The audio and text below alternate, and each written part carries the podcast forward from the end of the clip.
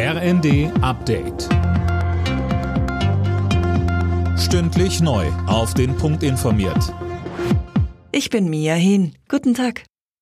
Mit einem Trauergottesdienst in der Londoner Westminster Abbey haben zahlreiche Menschen der verstorbenen Queen gedacht. Tom Husse, neben der britischen Königsfamilie waren auch Monarchen und Staats- und Regierungschefs aus aller Welt dabei. Ja, richtig, unter anderem US-Präsident Biden und Bundespräsident Frank-Walter Steinmeier.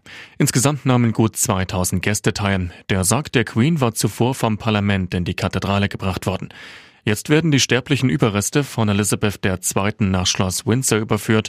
Dort wird sie am Abend neben ihrem im vergangenen Jahr verstorbenen Ehemann Philipp beigesetzt, im engsten Familienkreis. Deutschland drückt in Sachen LNG-Terminals aufs Tempo. Morgen starten die Arbeiten für das neue Flüssiggasterminal in Lubmin in Mecklenburg-Vorpommern. Das hat das Unternehmen Deutsche Regas mitgeteilt. Das erste Gas soll bereits im Dezember angeliefert werden. Ein Comeback der Wehrpflicht steht aktuell nicht zur Debatte. Daran ändert auch der Ukraine-Krieg nichts. Das hat Verteidigungsministerin Lambrecht in den Funke-Zeitungen klargestellt. Mehr von Tim Britztrup.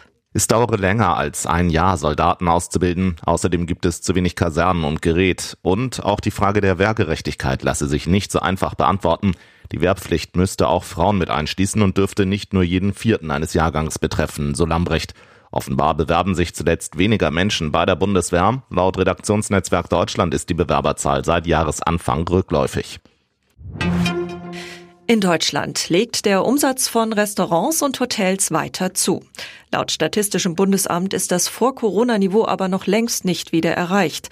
Verglichen mit dem Juli 2019 lag der Umsatz im Juli dieses Jahres über 9 Prozent niedriger.